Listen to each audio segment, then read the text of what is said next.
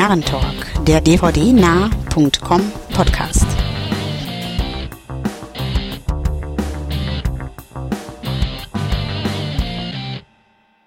Hallo und herzlich willkommen zur Ausgabe Nummer 46 des Narrentalk, dem Podcast von www.dvdnarr.com.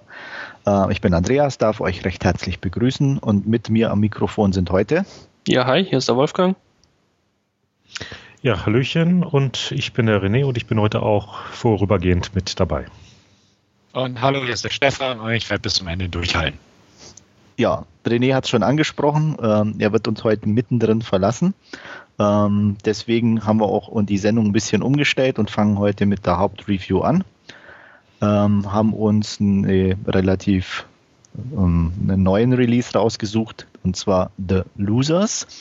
Ich werde mal versuchen, so eine kleine Inhaltsangabe zu machen für die, die den Film nicht kennen. Ähm, es geht im Endeffekt um eine militärische Spezialeinheit, ähm, so eine Art oder CIA, so ein Black Ops Team. Und ähm, die sind in einem soweit ich weiß, nicht näher genannten Dschungel unterwegs, um einen Drogenbaron auszulöschen. Ähm, dabei geht einiges schief ähm, mit dem Hintergrund, dass die Jungs als tot gelten und ähm, sich leicht verarscht vorkommen und versuchen, den ihren Oberchef, der sie da hinten geschickt hat und im Stich gelassen hat, äh, zu finden. Und ja, dabei stoßen sie noch auf eine junge Dame, die sie unterstützt und wie das in so Filmen üblich ist, gibt es ein bisschen Action und äh, auf die Details werden wir jetzt gleich noch ein bisschen eingehen. Ähm, wem die Geschichte bekannt vorkommt, nein, wir reden nicht vom A-Team, wir reden wirklich von der Losers, aber wie ihr schon gehört habt, die Geschichte ein bisschen ähnlich. Und ja, was denkt ihr dann über The Losers? Äh, erstmal vorneweg, du hattest jetzt gerade was vom äh, nicht näher bezeichneten ähm, Dschungel gesagt. Soviel ich mich erinnere, war das Bolivien, oder? Ja, meine ich auch. Das war Bolivien, ja. weil äh, es war so schön auf dem Urwald äh, eingeblendet oder die ganzen Ortsangaben so, sind okay. ja. im Film ja in diesen. Wobei ich jetzt nicht direkt wichtig fand. Nein, ist es definitiv, ist es definitiv nicht. ist. Ja, fange ich einfach mal an. Ähm, The Losers stammt ja aus Joel Silver Schmiede, äh, Dark Castle in dem Fall, aber ist eine hm. typische Joel Silver Produktion. Ähm, sprich, äh, Hirn aus und Spaß haben. Und da kommen wir eigentlich ganz gut hin mit dieser Beschreibung. Ich fand ihn absolut unterhaltsam, oberflächlich, kurzweilig, das auf jeden Fall, aber nicht rundum gelungen, definitiv nicht. Ähm, Inhaltlich ist er absolut mau. Also er erinnert an das A-Team und diverse andere Filme und die Handlung äh, ist eigentlich irgendwo für die Tonne. Ähm, aber er macht Spaß. Also das fand ich schon. Er hatte sympathische Charaktere, ganz nett gemacht und auch gut gespielt. Äh, gut in Anführungsstrichen, also den Umständen entsprechend vernünftig gespielt, passabel. Ähm, er hat viele Explosionen, Schießereien, ähm, hat einen netten Sinn für Humor, das auf jeden Fall. Ähm, Augenzwinkern ist durchaus und durchweg zu erkennen. Ähm, er lässt die Comic-Ursprünge auch immer wieder durchscheinen, das auf jeden Fall. Ähm, was mich aber so ein bisschen auch zu ein paar Negativpunkten bringt. Manchmal ist das Comichafte einfach zu präsent, sprich einfach zu over the top das Ganze. Ähm, das fängt eigentlich bei der Geheimwaffe der Baddies an. Ähm, das ist so eine Ökobombe, mit der man ganze Inseln zerlegen kann. Stimmt. Ähm, ja, man muss es sehen, um es zu glauben, so ungefähr, wie man eine Insel einfach so versinken lassen kann.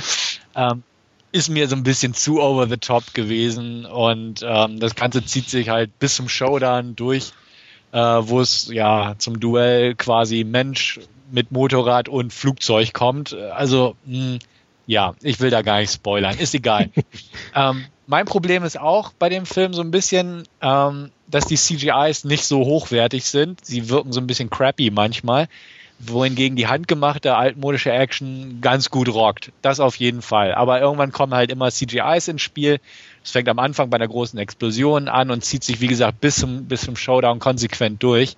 Ähm, Finde ich einfach ein bisschen schade, weil man einfach zu sehr merkt, dass ähm, sobald es auf dem Bereich spektakuläre Action zusteuert, dass da denn die CGIs ins Spiel kommen und ja. Ja, aber ich, also mich hat das jetzt gar nicht so gestört. Also das passt für mich also auch wieder ganz gut hier in diesen Comic-Ursprung rein. Ne? Also fand ich jetzt nicht so schlimm. Ja, also es, es passt in den Comic-Kontext mhm. rein, definitiv. Ähm, aber irgendwie habe ich so meine Probleme. Es war mir einfach so ein bisschen zu sehr over the top in, in ja. manchen Augenblicken. Und da spielte das mit dem CGI so ein bisschen rein. Aber wie gesagt, es, mir hat Spaß gemacht, definitiv. Und wie auch gerade erwähnt, es ist halt, ne, Comic-Ursprung, äh, Augenzwinkern, humorvoll, auf keinen Fall ernst zu nehmen und inhaltlich mau ähm, es, es ergibt schon so ein, so ein Popcorn-Kino-Gesamtbild irgendwo. Wobei, wenn ich dich da direkt nochmal unterbrechen kann, Klar. jetzt hier zu dem äh, Over the Top und äh, da dann jetzt auch direkt das Overacting, nämlich das von Jason Patrick. Da war ich mir jetzt nie so sicher, macht er das jetzt hier, um da jetzt wirklich in die äh, Rolle hier das Überzogene reinzukommen oder hat das einfach nicht besser hingekriegt? Also. Ja, richtig. Also er war er schwankte so ein bisschen zwischen Overacting, zwischen manchmal so richtig herrlich fieser, typischer yeah. Baddie, aber manchmal auch irgendwie lahm. Also, weiß ich nicht, so, so ganz konstant fand ich das alles nicht von ihm. Also, ähm, ja, wie auch immer. Also, das, das Overacting gebe ich ihm aber. Also, subtil war da nichts an der Darstellung. von keinem übrigens der Beteiligten. Äh, und einen kleinen Hinweis, was ich ganz großartig an dem Film fand, waren die T-Shirts von ja. ähm, Chris, Chris Evans. Nochmal? Ja. Jensen. Also Jensen.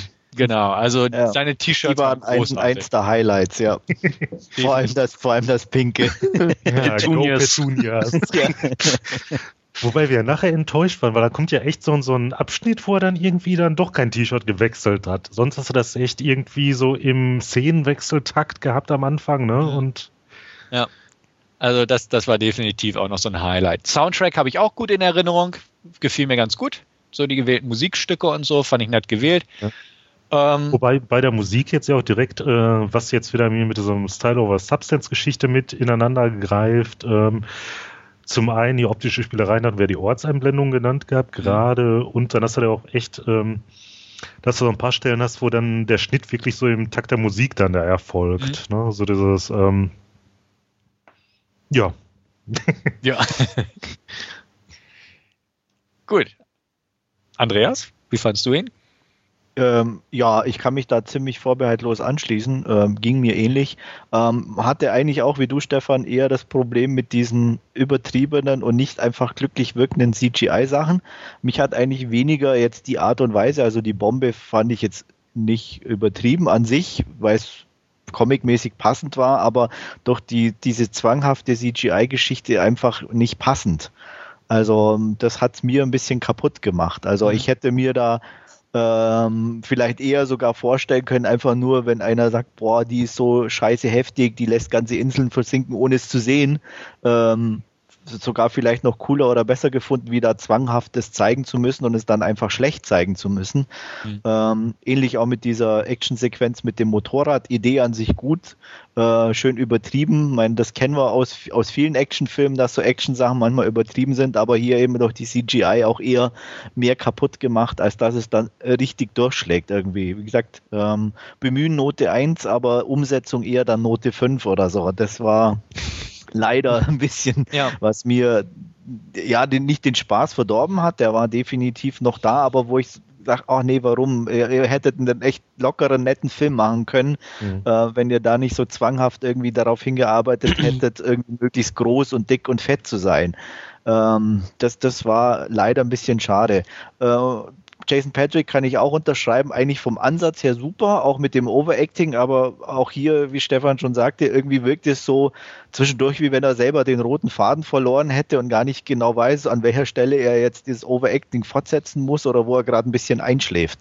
Ähm, das, das, das ging mir genauso. Also ähm, an sich auch, auch von der Story her klar lahm, andererseits aber auch einfach insofern für mich gut, weil er eigentlich das machte oder genau die Story erzählt hat, die jeder einigermaßen brauchbare Actionfilm erzählt. Mhm. Ähm, du hast halt ein paar Typen, die werden hintergangen, fühlen sich verarscht, wollen Rache nehmen, äh, ja auch ohne viel zu spoilern oder so kann man sagen, der übliche Verräter ist mit dabei. Also du kannst wirklich schon so dieses Drehbuch abhaken, so äh, ich komme gerade von der Hochschule, welche Actionfilme, was muss ich erfüllen, zack, zack, zack.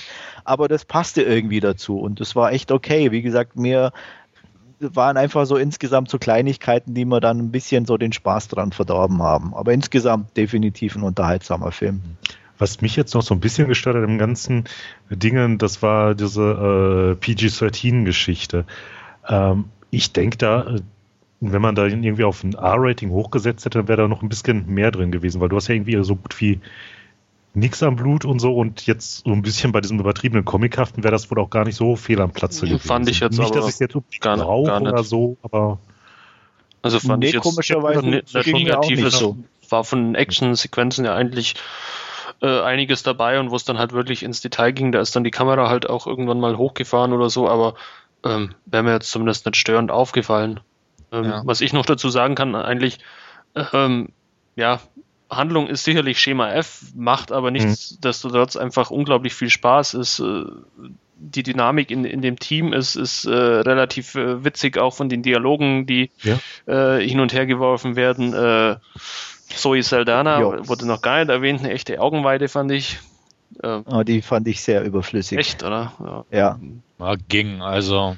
Weil, ging. Sie war hübsch, aber irgendwo, ja. Hm. Ja, also äh, ich fand die Rolle an sich, äh, das war so halt einer der Punkte, die neben diesem CGI mich einfach gestört haben, so äh, wie soll ich sagen, so ein bisschen inkonsequent auch irgendwie, so, so gerade dann zum Schluss hin irgendwie so noch die, die Meldung, ich krieg dich, äh, so, mhm. ja, dreh mir den stimmt. Rücken nicht zu und dann gehen wir alle ganz glücklich zum Footballspiel.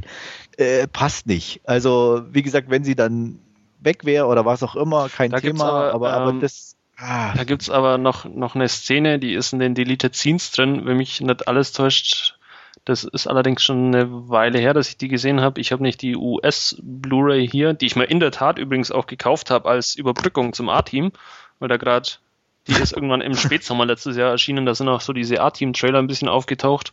Da habe ich mir den dann geholt.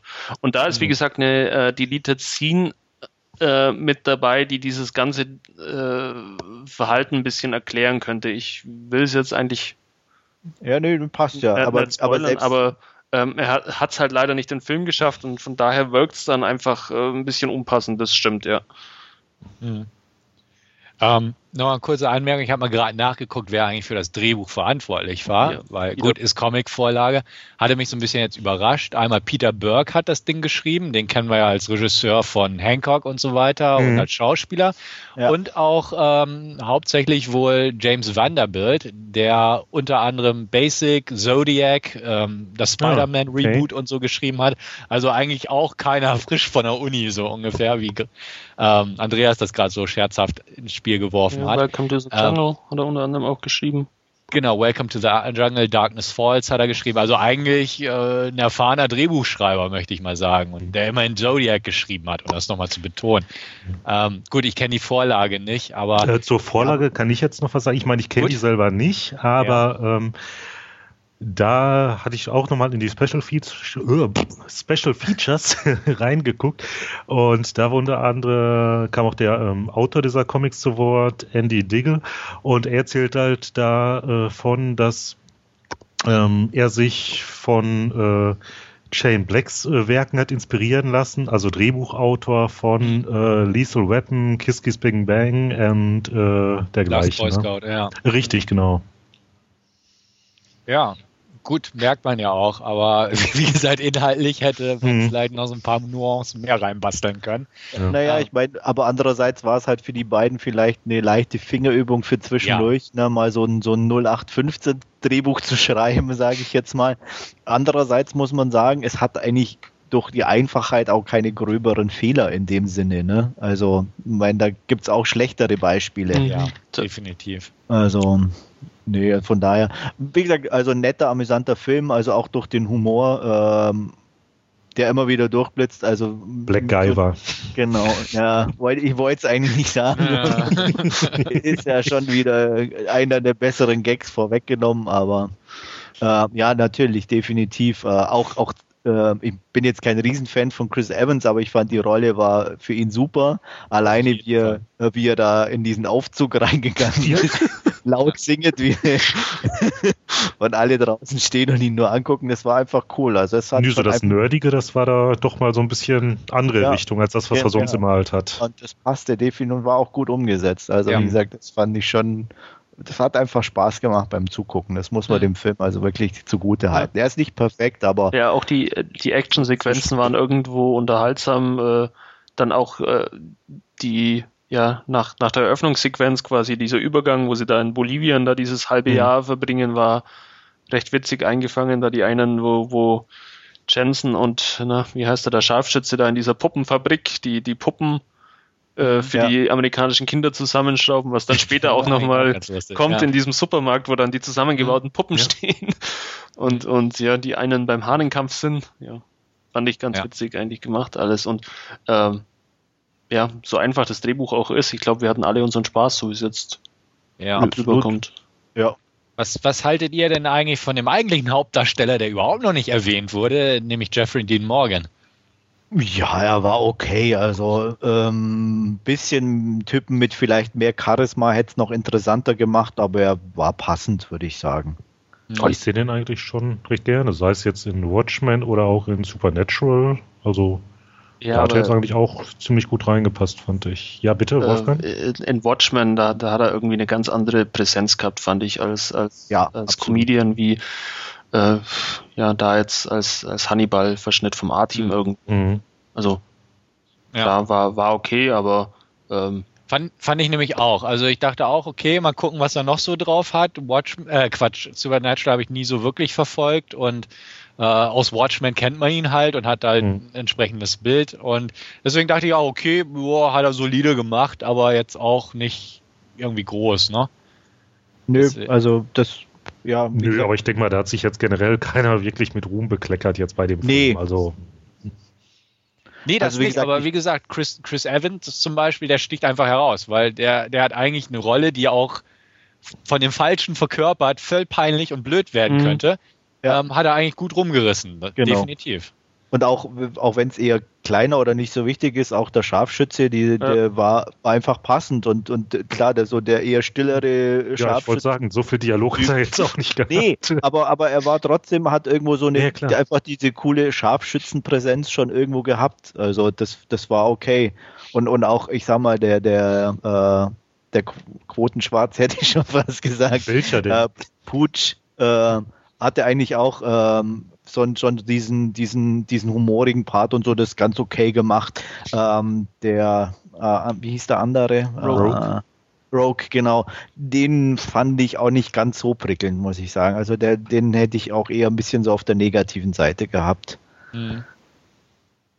Ja, und den Handlanger von, von Jason Patrick war natürlich auch ein Abziehbild von sämtlichen ja, Handlangern, aber, Handlangern aller, aber, aller Actionfilme. Aber halt auch irgendwo klasse hat wie gepasst wie die Faust aufs Auge irgendwie. Also ja. Also ich glaube, da sind wir uns recht einig bei dem Film. Ja, also ich denke auch bei der Wertung wird es wahrscheinlich nur um Nuancen gehen. Ähm, wo, ja, können wir ja mal anfangen. Was meint er denn wertungstechnisch? Also bei mir äh wird der bei einer 7 verortet. Also es ist jetzt halt nicht der Überfilm. Ähm, ja, ich finde ihn doch besser als Durchschnitt, habe mich jedenfalls gut unterhalten gefühlt und ja, drum die 7. Bei mir ist es eine gute 6 von 10. Ähm, aus den erwähnten Gründen ist unterhaltsam, kurzweilig, oberflächlich ähm, für zwischendurch gut geeignet, ohne Langzeitwirkung. Äh, aber wie gesagt, die, diese spektakuläre CGI-Geschichte, die hat es doch irgendwie runtergezogen. Und ist jetzt auch nicht unbedingt ein Film, den ich mir in nächster Zeit nochmal angucken müsste. Dementsprechend gute 6 von 10. Also kurzweilige Kost. Ja, ich habe ihn jetzt mittlerweile zweimal gesehen, im Abstand von ungefähr einem halben Jahr. Ähm, da verliert er meiner Meinung nach nichts von seinem Unterhaltungswert. Also jetzt direkt kurz hintereinander, wie du es, Stefan, gerade gesagt hast, braucht man definitiv nicht, aber so äh, ab und zu mal wieder ein Player ist definitiv witzig und äh, ja, daher von mir auch 7 von 10. Ja, ich bleibe diesmal auch bei Stefan, äh, weil mich einfach doch ein paar Sachen zu sehr gestört haben. CGI, doch nicht alle Darsteller ganz so passend und gut und deswegen auch eine gute 6 von mir. Ähm, einer von euch hat doch gesagt, er hat den eigentlich gekauft, um zu überbrücken. Ich glaube, Wolfgang ja. war das bis zum A-Team. Hat es denn ein A-Team inzwischen schon mal geguckt? Habe ich mittlerweile gesehen, auch mittlerweile zweimal schon gesehen. Fand ich einen Ticken besser, muss ich sagen. Das, darauf wollte ich ja. hinaus, ob du ihn jetzt besser findest oder nicht. Weil A-Team zum Beispiel habe ich noch nicht gesehen, da hatten mich die Trailer einfach zu sehr abgeschreckt. Ja. Ähm, also A-Team würdest du besser sehen. Also bin ich bei einer 8 von 10 beim A-Team. Okay. Ich habe beides mal jetzt auch die äh, Extended-Fassung geguckt. Ich kann also nichts zur Kinofassung sagen, aber ich fand äh, das auch eine, ja, ein sehr geglücktes Reboot, muss ich sagen. Also mhm. waren ja auch die Stimmen ein bisschen negativ und durchwachsen teilweise, aber äh, ich hatte definitiv meinen Spaß. Dann natürlich diese ein oder andere Szene, die man aus dem, äh, aus dem Trailer kennt, die dann ja, natürlich übertrieben ist, aber ja, jetzt im, im Kontext gar nicht mal so schlecht, wie es dann im Trailer anmuten mag. Ähm, von daher nicht stören lassen und ja, ja. selber ansehen. Ja, ich muss sagen, ich habe ja auch äh, beide schon gesehen. Ähm, ja, bei mir ein kleines bisschen umgekehrt. Also an der Bewertungsziffer ändert sich jetzt nichts. A-Team kriegt von mir auch eine äh, 7. Allerdings finde ich Losers ja geringfügig besser. Ja, also A-Team fehlt mir noch, aber werde ich irgendwann demnächst sicher mal nachholen. Ja, irgendwann werde ich mir ja auch angucken, aber hat ein bisschen Zeit. Ja. Ja gut, damit haben wir unsere Hauptreview, glaube ich, beendet. Ähm, René, du ja, denkst, wirst dich hier Ich werde mich jetzt an dieser Stelle verabschieden. Euch noch viel Spaß ja. und den Zuhörern noch viel Spaß beim Hören und äh, kleine Notiz in eigener Sache. Nein, ich gucke mir jetzt nicht das Dschungelcamp an. also, bis zum nächsten Mal. Viel Spaß Ciao. beim Dschungelcamp. Ciao. tschüss, tschüss. So, nachdem René uns verlassen hat und wir wissen, dass er das Dschungelcamp guckt, auch wenn das vehement bestreitet. Nein, er muss noch ein bisschen was arbeiten. Ähm, machen wir an der Stelle mal einfach weiter und kommen jetzt an ungewohnter Stelle zu unseren Last Scene und Wolfgang wird diesmal beginnen. Genau, ich habe mir äh, vor kurzem den Facebook-Film quasi angeschaut, The Social Network. Ähm, ja, es geht darum, eigentlich wie, oder was heißt eigentlich, es geht darum, wie Mark Zuckerberg, der von Jesse Eisenberg gespielt wird, ähm, ja, an Harvard, an der Uni studiert und äh, während seines Studiums eben ähm, ja, die Webseite ist facebook.com entwickelt. Äh, wie er zu dieser Idee gekommen ist oder so, ist nicht ganz so lupenrein äh, zu trennen, äh, gibt es ja auch mittlerweile etliche Pro oder was ist etliche Prozesse, zwei Prozesse, die äh, teilweise auch immer noch laufen, also die mit, mit dem Film quasi nicht abgeschlossen sind. Ähm, ja, er sollte eigentlich für, für zwei Brüder äh, denen helfen, äh, eine ja, mehr oder weniger Dating-Website für, für Elite-Studenten oder für Elite-Universitäten umzusetzen und ja, daraus hat sich äh, irgendwie die äh, Idee, Idee zu Facebook herausentwickelt, was technisch gesehen ein bisschen was anderes ist, äh, von, von der Zielgruppe aber ähnlich. Von daher ist es nicht ganz so trennscharf, was im Film auch alles sehr ja, deutlich abgehandelt wird und, und im Prinzip ist es auch äh, einer der Haupthandlungsstränge im Film. Ähm, ja, und äh, nach und nach melden sich eben auf äh, dieser Seite, auf so facebook.com, die er da entwickelt hat, immer mehr Studenten an. Ähm, aber richtig Fahrt nimmt das Ganze dann eigentlich erst auf, als äh, der Napster-Gründer Sean Parker, der von Justin Timberlake gespielt wird, ähm, sich in das Ganze ein bisschen mit äh, einschaltet und ja, äh, Mark Zuckerberg da eben ein bisschen die entsprechende Richtung aufweist mit dem Know-how, das er eben auch schon in dieser Startup- und Dotcom-Szene hat und ihn da ein bisschen an die Hand nimmt und führt. Ja. Und wie, wie heißt es so schön auf dem Filmplakat auch, du kannst dir keine 500 Millionen Freunde machen, um, ohne ein paar Feinde. Ähm, ja, zum einen sind das eben dann diese Winkelwurstbrüder, für die Mark Zuckerberg dann zum einen hätte arbeiten sollen. Und zum anderen ist es ein, ja, ein Studienkollege und Freund von ihm, äh, der ihn anfangs bei der Finanzierung äh, des Ganzen geholfen hat und sich aber ja während der Entwicklung und, und Weiterentwicklung der Webseite ein bisschen auch als, ich, ja, klingt jetzt vielleicht ein bisschen zu negativ, als, als Bremsklotz herausgestellt hat, ähm, der dann auch ja entsprechend mit den wirtschaftlichen Finessen ausgebotet wird. Ähm, fand ich einen sehr coolen Film. Ist jetzt auch vor kurzem für einen Oscar nominiert worden als bester Film, wenn mich nicht alles täuscht. Ähm, fand ich wirklich sehr gut gemacht, ist sehr unterhaltsam, ist ja fast schon ein Wirtschaftskrimi, würde ich fast sagen. Ähm, fand die Darstellung wirklich toll. Äh, Jesse Eisenberg als, als Mark Zuckerberg wirklich hervorragend, auch zu Recht, glaube ich, für einen Oscar nominiert. Ähm, ganz klasse auch Justin Timberlake äh, sehe ich eigentlich prinzipiell sehr gerne, macht aber hier auch, auch wirklich ganz, ganz großen Spaß. Ähm, ja, aus meiner Sicht, ich bin Informatiker, ganz wichtig, äh, die vielen technischen Einzelheiten und, und Finessen sind alle äh, auf den Punkt getroffen. Also auch da hat man sich keine Ausrutscher geleistet. Ähm, und was mich ehrlich gesagt ein bisschen überrascht hat, ist, äh, es ist dann doch einiges an, an eben diesem ja, Techno-Gebabbel im Film mit dabei und man macht sich da aber auch keine Mühe, das irgendwie zu erklären. Also da kann ich mir vorstellen, ähm, dass wenn man da nicht gerade vom Fach ist, äh, dann doch etwas auf verlorenem Posten irgendwo steht. Ähm, ja, von daher äh, sehr solide, ähm, sehr realitätsgetreu das Ganze umgesetzt. Ähm, wie gesagt, es ist hochspannend, das Ganze, auch wenn man die Handlung und, und ja, das, äh, die Geschichte dahinter eigentlich kennt, weil sie ja doch immer wieder durch die Medien auch geht, ähm, wirklich, äh, schön zu verfolgen. Von daher äh, von mir acht von zehn Punkten. Ähm, ich weiß nicht, woran es liegt. Ähm, so ganz der große Wurf war es nicht, aber ich könnte es gar nicht äh, an irgendwas Speziellem festmachen, aber mir hat irgendwas gefehlt. Ich kann es aber wirklich nicht beschreiben, was es ist. Ja, schönen Dank auf jeden Fall. Ich freue mich riesig auf den Film, muss ich auch sagen. Ich habe mich geärgert, dass ich den im Kino verpasst habe. Irgendwie weiß ich auch nicht, wie das geschehen konnte, hätte ich fast gesagt. Ähm, Nee, freue mich einfach drauf. Ich fand den Trailer mit dem besten Trailer des letzten Jahres. Von der Gestaltung her, mich interessiert die Materie auch.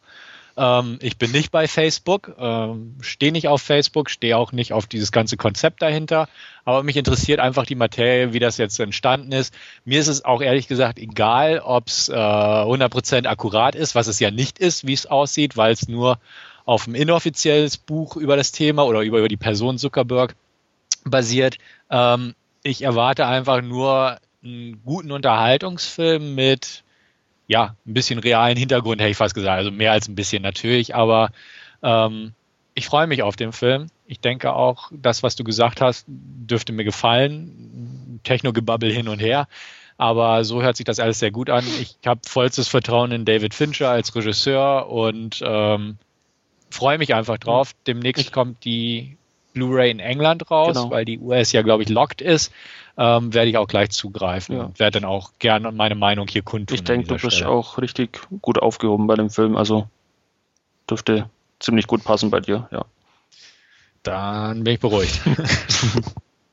ja, nee, also bei mir steht auch auf der Liste, mir geht es eigentlich ähnlich. Ich hatte auch immer vor, den im Kino zu gucken, aber irgendwo kam dann doch irgendwas immer dazwischen. Und ja, deswegen, aber ich freue mich auch drauf, bin auch sehr neugierig. Ähm, bin jetzt zwar weniger an der Materie selber interessiert, aber ähm, an sich einfach vom Film Fincher sowieso. Ähm, find, geht kein Weg dran vorbei, den auch zu gucken dann irgendwie, ähm, weil er ja doch einer der besseren Regisseure unserer heutigen ja. Zeit ist, meiner Meinung nach. Und ja, ähm, ja wie gesagt, darstellertechnisch auch definitiv interessant. Zwar nicht, nicht irgendwie die Weltschauspieler an sich, aber auf jeden Fall ein interessanter Cast, muss man sagen. Und ähm, soweit ich gehört habe, auch sehr passend besetzt, was ja schon mal mhm. klasse ist. Und äh, ja, deswegen bin ich auch neugierig und werde mir den auch bald möglichst dann zulegen in einer Region-Free-Fassung. Mhm. Ähm, wie, ich, wie, so. ja. Nee, ähm, ich wollte nur sagen, und ich hoffe, er gefällt mir sogar noch besser wie Wolfgang. Ja, ja, hoffe ich, ich auch. ähm, ich wollte eigentlich nur mal fragen, einfach, Rooney wie Mara. sich denn Rooney Mara, genau? ähm, ja, gut. Ähm, also, ja, ist, ist wie der Rest von der Besetzung, äh, passt einfach. Ähm, an, oder ihre Rolle ist ja jetzt von, von der Screentime, die sie hat, äh, nicht die größte. Sie ist nur immer wieder Bestandteil von, von Gesprächen teilweise auch. Und ähm, ja, das meiste, was sie eigentlich an Screentime hat, ist eben diese Eröffnungssequenz in dieser Bar, die man auch aus, aus dem Trailer kennt, wo eben dieser äh, dieses ellenlange Gespräch quasi stattfindet, dieser Dialog zwischen ihr und Mark Zuckerberg, wo sie sich eben über diese Clubs von Harvard und so unterhalten. Also ähm, definitiv gut, gut besetzt, aber jetzt auch keine Rolle, wo man sagen kann, uh, das ist jetzt aber die nächste Top-Schauspielerin oder so, da ist sie einfach zu äh, wenig involviert in den Film. Ja, genau deswegen frage ich auch, weil ich hatte ja auch letztens über Nightmare Elm Street Remake berichtet, wo sie auch ja irgendwo solide bis, mh, hm, naja, spielt. Und ähm, dann hat sie ja im Prinzip den jetzt gedreht wo sie scheinbar auch keine wirklich tragende Rolle hat und trotzdem muss ja irgendwas Fincher dazu berufen haben, sie jetzt für die Hauptrolle fürs Dragon Tattoo Remake da äh, zu besetzen. Mhm. Das, deswegen frage ich einfach nach, ob sie da irgendwie eine bleibende Impression hinterlässt, aber scheint ja auch nicht so direkt der Fall zu sein. Also so ging es mir zumindest. Ähm, mhm. Na, vielleicht stand dann doch die Besetzungscouch nicht allzu weit. was, äh, was Stefan vermutlich interessieren wird, die äh, äh, kleine Niedliche aus Vampire Diaries spielt ja auch mit ähm, Marlies oh, Chow, okay. die, ja. Äh, welche, welche? Die, die Tochter, die, die, Tochter von, von Kelly Hu aus Vampire Diaries. Ach, die. Mhm. die. Ja, die ist tatsächlich ziemlich niedlich. Ja, die mhm. ist auch äh, ein bisschen länger dabei als, als okay. ja, Kurzzeitfreundin. Mhm. Na dann. Wunderbar. Dann greife ich da gleich ein und mache weiter. Ähm, und ja, zu weniger Erfreulichem sozusagen mal wieder. Ich habe äh, einen dezenten Griff ins Klo gestartet. ähm, hatte mir auf der Leihliste bei Love Film irgendwann mal der Ministers draufgepackt, weil ich irgendwo zwar nicht allzu rosige Kritiken gelesen hatte, aber dachte, John Leguizamo und Harvey Keitel in einem Kopffilm kann man ja mal gucken.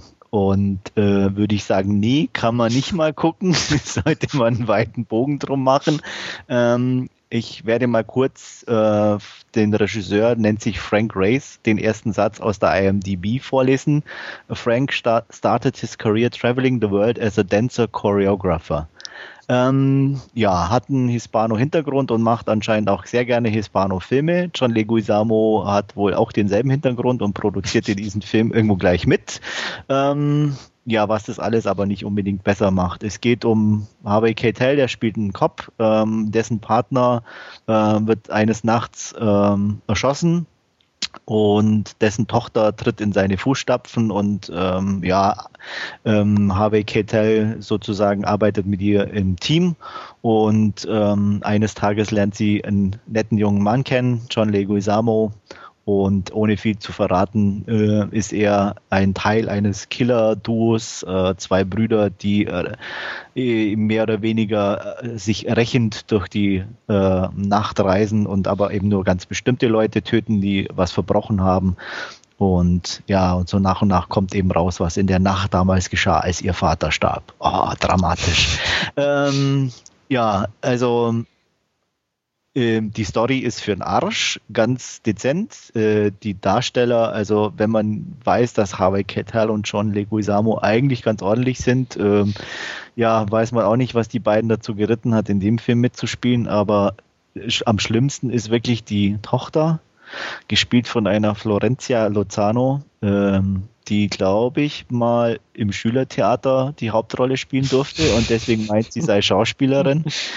Ähm, ja, ähm, das Ganze dann so ein bisschen vom Vibe-mäßig mit äh, Boondock Saints unterlegt, so ganz grob. Und ja, ähm, man kann nicht, oder wie gesagt, eigentlich sollte sich den eh keiner angucken, deswegen scheiße ich gerade auch mal auf Spoiler. Ähm, John Leguizamo spielt zwei Brüder. Ähm, der eine Bruder ist äh, damals in einem Feuer verbrannt worden, ähm, hat deswegen ähm, Brandwunden im Gesicht und traut sich also nicht so direkt aus dem Haus. Ähm, sein Name ist trotzdem Perfecto, also ne, so viel, also super. Ähm, da kommt dann äh, so die ganze Intelligenz dieses Filmes durch. Ja, und das zieht sich irgendwie querbeet und auch der Schluss ist irgendwie ziemlich peinlich und langweilig und ähm, ähm, ich weiß gar nicht, ob ich im Forum schon eine Note gegeben habe. Ich meine, ich hätte, glaube ich, irgendwie eine knappe 3 vergeben. Ich aber gelesen zu haben, ja. Ja, ja. Im, Nach, Im, Nachklang ist er mir, glaube ich, selbst das nicht wert. Ich bin dann irgendwie bei einer 2. Äh, mehr, nee, ja, ich glaube, 2 von 10 ist noch okay. okay. Ähm, ja, werde ich auslassen. Ja, äh, wie gesagt, ich kann es nur empfehlen. Also äh, trotz zweier gestandener Mimen dann doch eher ziemlich peinlich. Ja, wobei ich schon ähm, ein paar, ziemlich, ja. ziemliche Gurken von John Leguizamo gesehen habe. Also ja, durchaus. Von daher nicht, nicht weiter überraschend. Ja, war jetzt nicht so ganz ernst auch, aber ja. wie gesagt, man äh, wenn zwei so Leute mitspielen, dann denkt man dann doch, okay, es könnte zumindest einigermaßen ansehbar sein, aber dem war leider nicht so. Ja. Gut, andererseits, was, was, hat, halt, was hat Harvey Keitel in den letzten Jahren wirklich gerissen? Ja, nichts mehr, nee, das stimmt. Nichts mehr. Also ein paar kleine ja. Nebenrollen, irgendwie National ja. Treasure oder äh, aus dieser The Fockers-Reihe mit De Niro und ist, ist aber, aber komischerweise äh, eigentlich so also die ganzen Altstars, also wie du sagst, De Niro, auch Christopher Walken und so, da ist irgendwie die Luft raus. Ja. Komischerweise. Also mein ja. Gut, De Niro kriegt immerhin noch Hauptrollen, während Keitel ja, ja völlig aber halt, aber was für welche, irgendwelche dummen Komödien, also. Ja, Machete. Ja, ja aber, ich, aber ich weiß, was du meinst, natürlich. Also, klar, ich meine, klar Machete, aber das ist ja auch eher so, naja, also. Mh. Ja, gut, Steven Seagal spielt auch. Eben. Ne? Und genau. Introducing Don Johnson. Ja, ja, genau, zum Beispiel. Ne? Ich meine, das sagt ja alles. Also als Gag gut, aber Ne? Ernst gemeint sowieso nicht.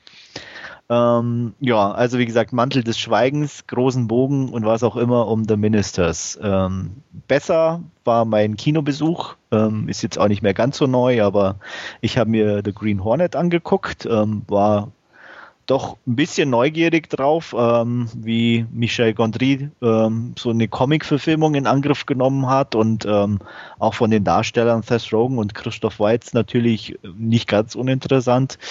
Und ich muss sagen, er ist okay. Also kein, kein Welthit, nicht übermäßig gut, aber ansehbar. Ähm, Kino kann man sich, glaube ich, sparen. 3D ganz klar sowieso. Ich habe ihn in 3D geguckt. Ähm, ganz ehrlich, völlig für den Arsch. Also ähm, äh, ist ja, ich weiß gar nicht, ob er überhaupt über normalen 2D irgendwo in den Kinos gelaufen ist oder läuft. Aber ja, 3D ist also wirklich völlig unnütz. Ähm, kommt auch irgendwie kaum richtig zum Tragen und wenn, dann ist es auch eher anstrengend bei Green Hornet, fand ich teilweise. Und ähm, eher auch aufgesetzt, obwohl es, glaube ich, kein nachbearbeiteter Film ist. Doch, oder? ist er.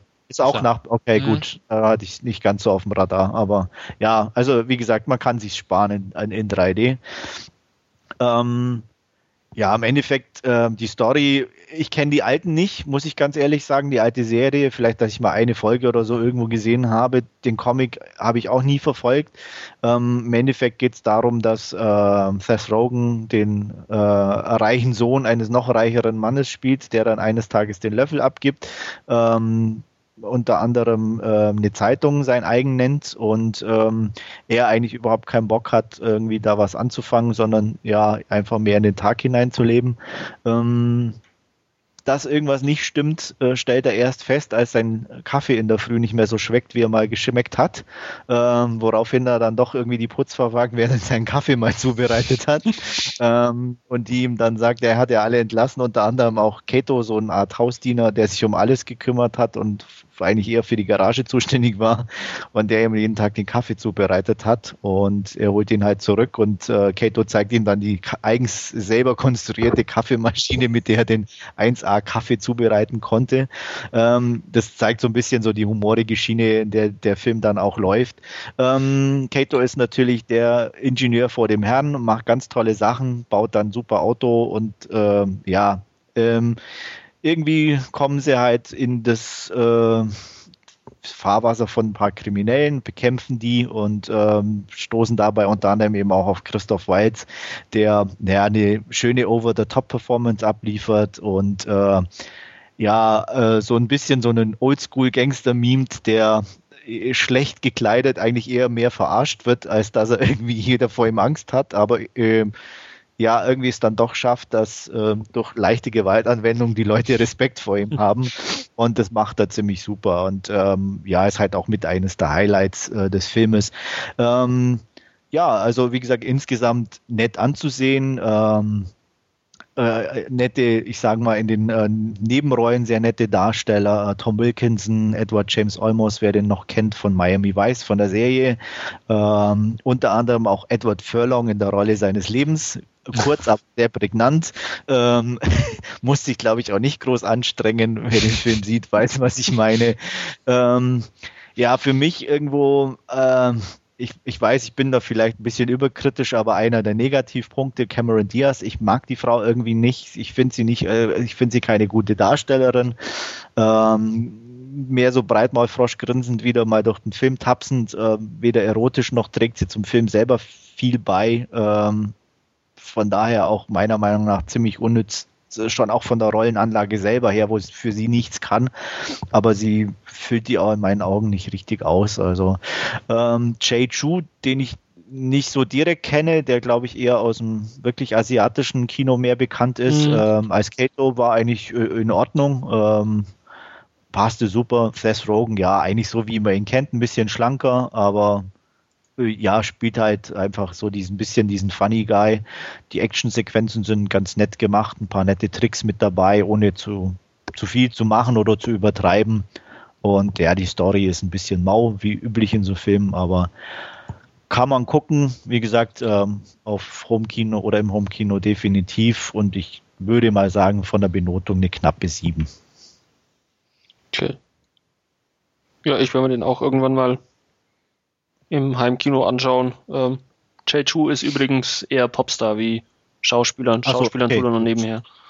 Ah, okay. Aber da auch halbwegs aber, erfolgreich. Auch, Curse of the Golden Flower unter anderem oder Initial D. Ah, okay. ja, ich wusste, ich hatte, glaube ich, irgendwas geht, aber Popstar hatte ja. ich jetzt nicht, aber dass er irgendwo schon ein paar Asien-Filme mitgespielt hatte, ähm, hatte ich irgendwo gelesen.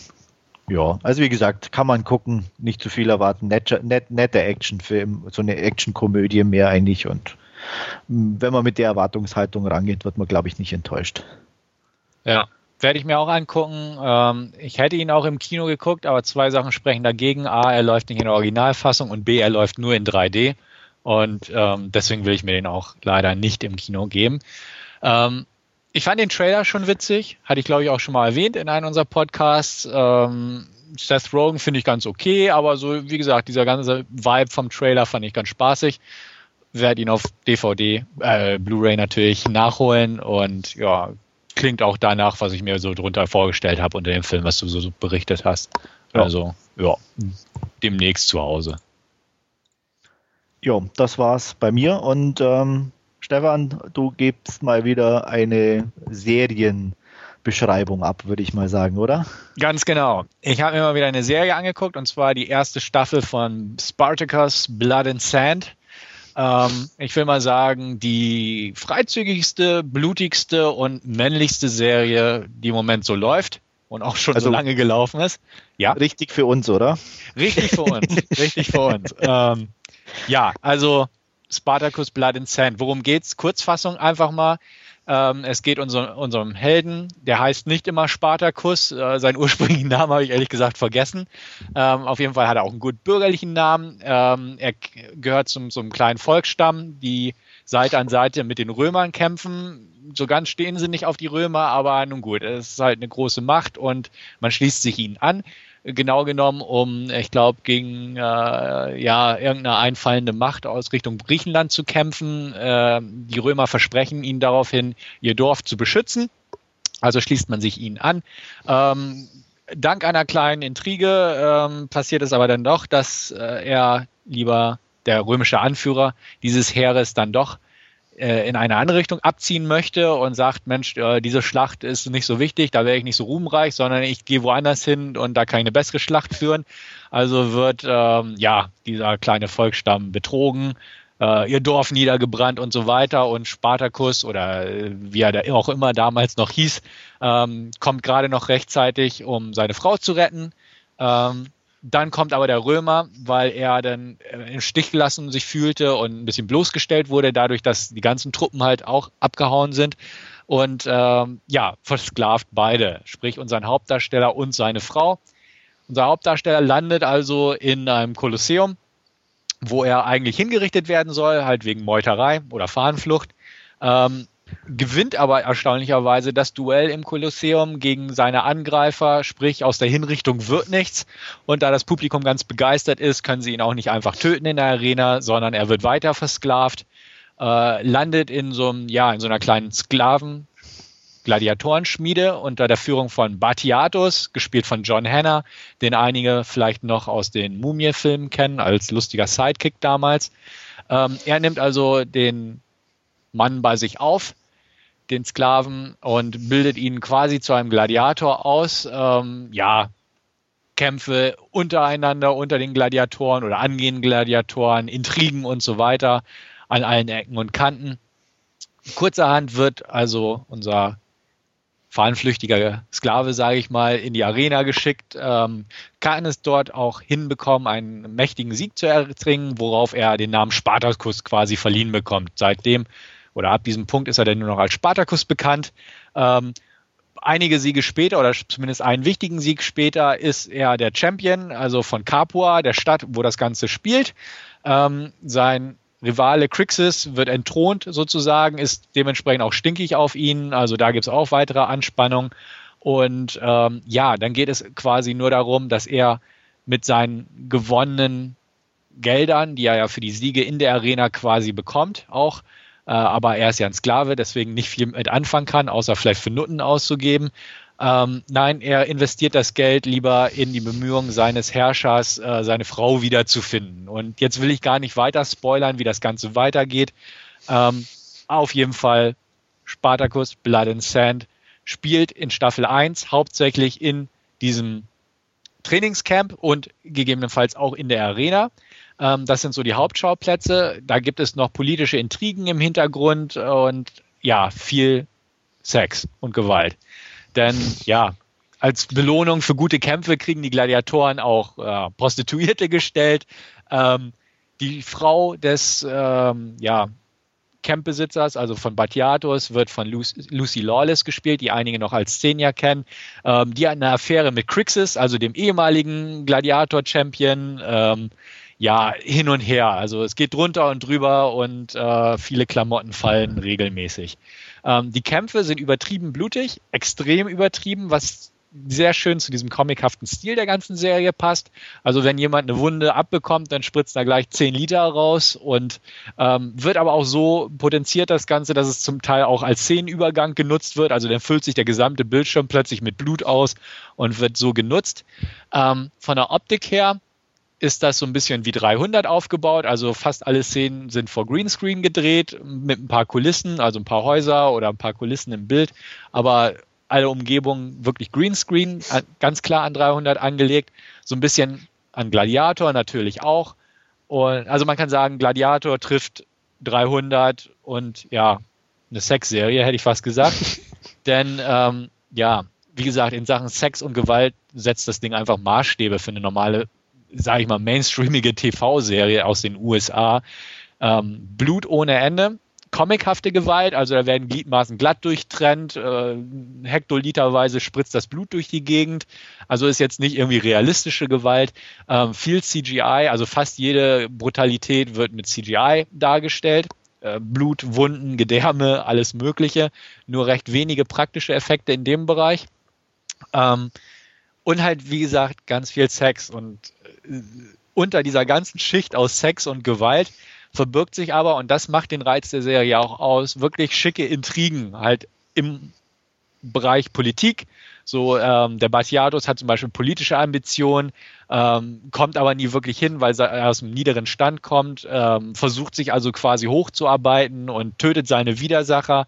Ähm, der römische Legat ist dann halt auch immer wieder dabei, weil er ja bloßgestellt wurde von Spartacus, der zu so einem großen Gott ähnlichen Krieger aufersteigt. Das äh, kratzt natürlich auch an seinem Ego.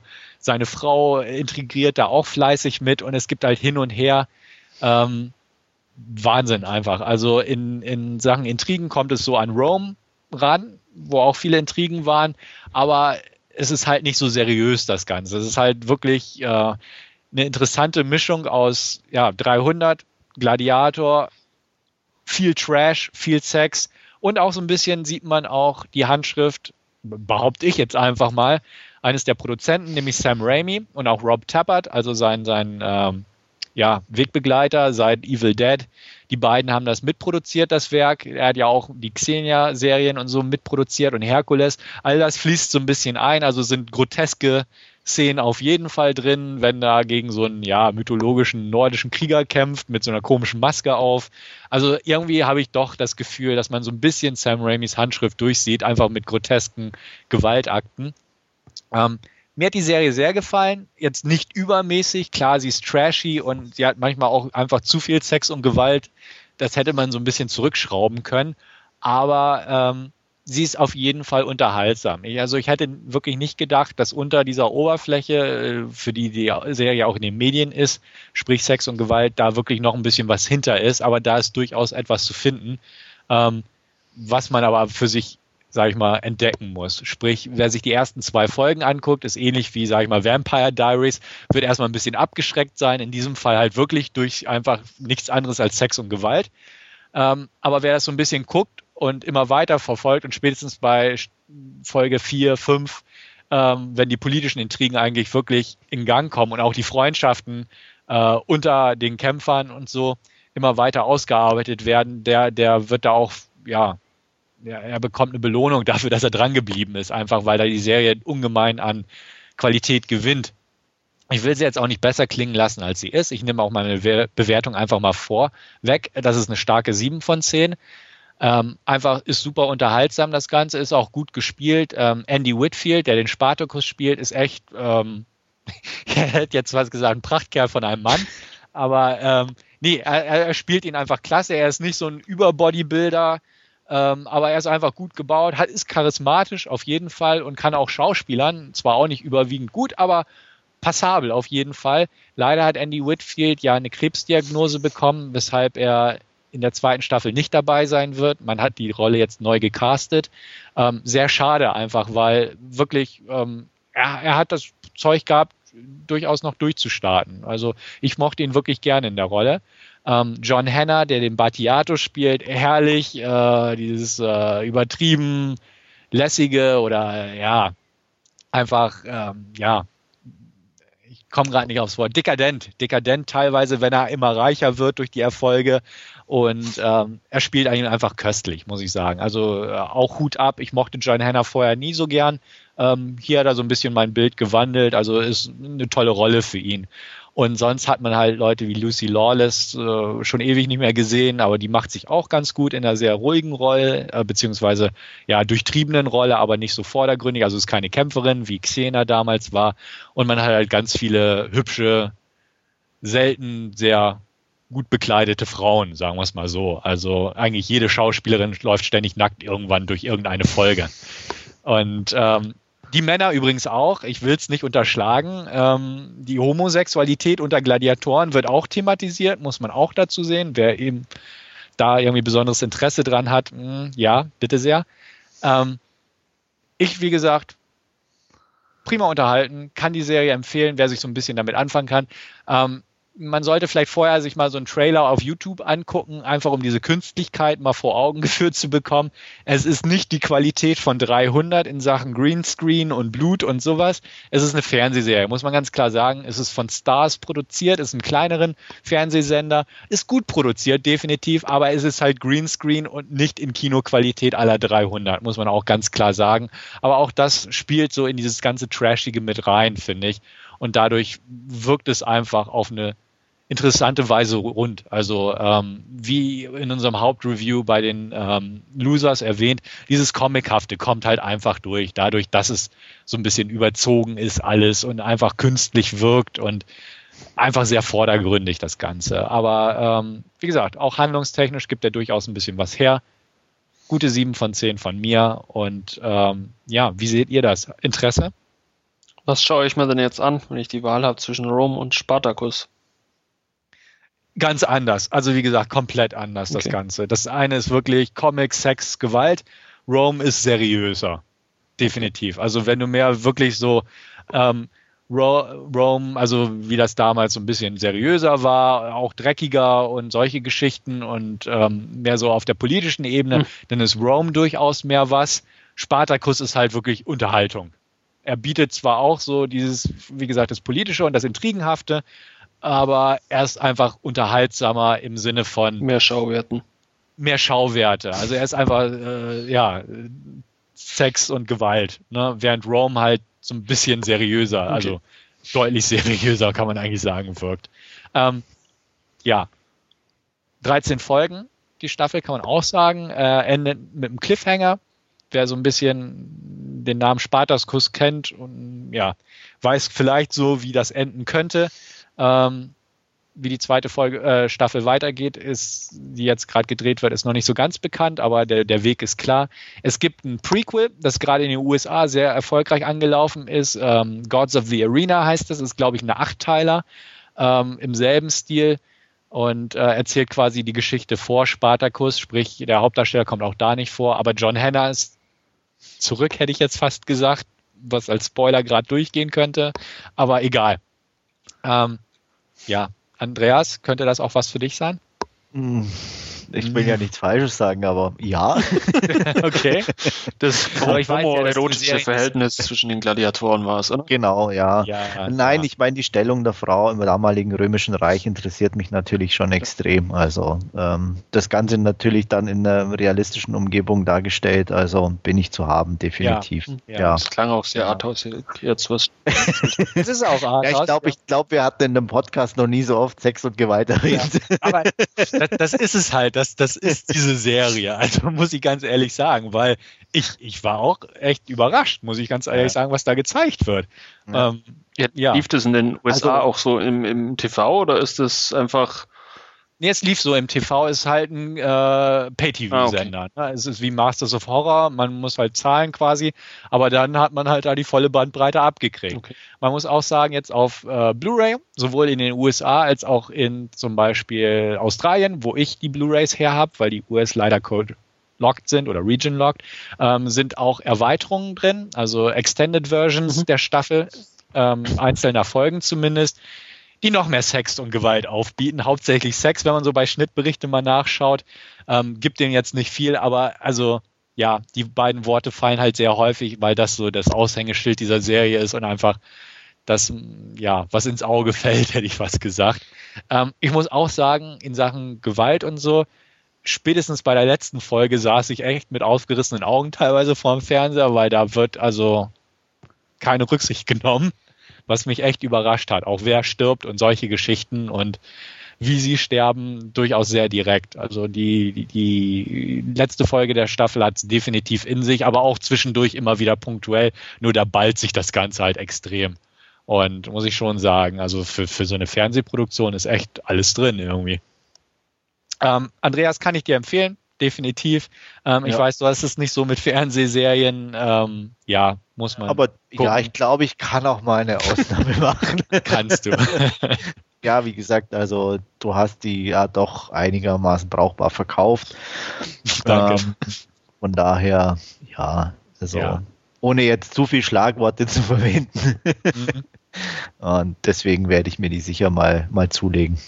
Ja, also ähm, vielleicht kannst du sie auch irgendwie, wenn sie auf Blu-ray in Deutschland rauskommen, leihen, wenn, wenn ja, die, die Frage ist nur, wie sie rauskommt. Ne? Ja. Nach, ja, das ist halt das Problem. Ja. Aber also auf, auf Premiere läuft sie bisher uncut. Was mich nee, auch ich glaube nicht. Doch, es sind nur die, ähm, die Extended Versions, die sie nicht genommen haben. Also Ach so, okay. Aber bei, weil ich habe nur gesehen, dass bei Schnittberichte was drin stand, aber das betrifft nur die Extended-Sachen, oder? Soweit ich das bei Schnittberichte über, überblickt habe, äh, okay. war es nur, also die quasi die ursprünglichen Fassungen werden hier auch ausgestrahlt, nur die Blu-ray Extended Versions nicht. Okay. Ähm, wie das gegen Ende, wie gesagt, spätestens beim Serienfinale aussieht, da habe ich leichte Zweifel dran, dass die ungeschnitten durchkommt. Aber bisher scheint die wohl ganz äh, überraschenderweise unangetastet zu sein. Vielleicht angesichts der Künstlichkeit der Bilder irgendwo möglich. Mhm. Hm. Ja, wie gesagt, mal gucken, wenn ja. ich sie irgendwo für einen einigermaßen brauchbaren Preis finde. Ja. Mach das, ich glaube auch. Und auch für dich, Wolfgang, also wie gesagt, wenn, wenn du etwas mehr Seriöseres haben willst, guck dir Rome an. Wenn du einfach nur was Männliches und äh, ja, ja, ich werde die beiden erwähnten Schlagworte sehen willst, ja, guck ich, dir das ich an. Ich behalte es auf alle Fälle auch im Hinterkopf und nicht irgendwo mal drüber ich mein, stolper oder so. Halt einfach beides an und bild dir eine eigene Meinung. Genau, genau, genau. genau. ja. ja.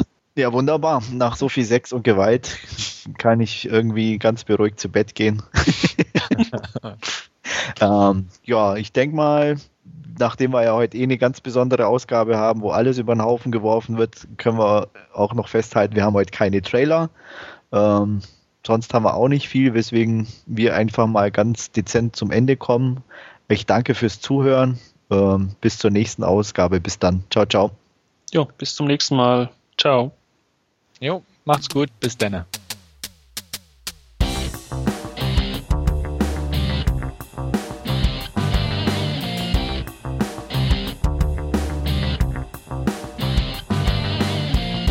Narrentalk, der dvd-nah.com Podcast.